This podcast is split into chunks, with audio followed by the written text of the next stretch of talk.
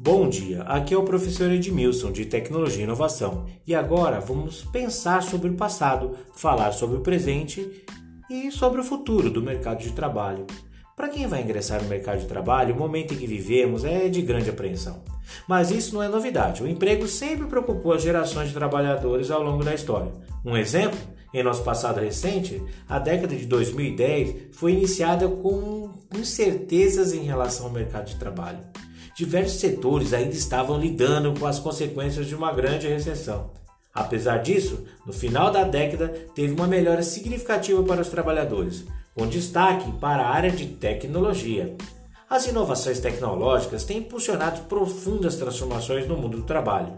Diversas profissões com conteúdos inovadores estão sendo criadas. E este é o tema da nossa próxima atividade. Você vai criar um podcast nos mesmos moldes da atividade anterior. E agora você vai falar sobre as profissões que surgiram a partir de 2010. Sim, profissões que passaram a existir após esse ano. Eu quero que você liste 10 profissões. Escolha uma, que você mais se identificar, a mais promissora, a que melhor remunera, enfim, você escolhe.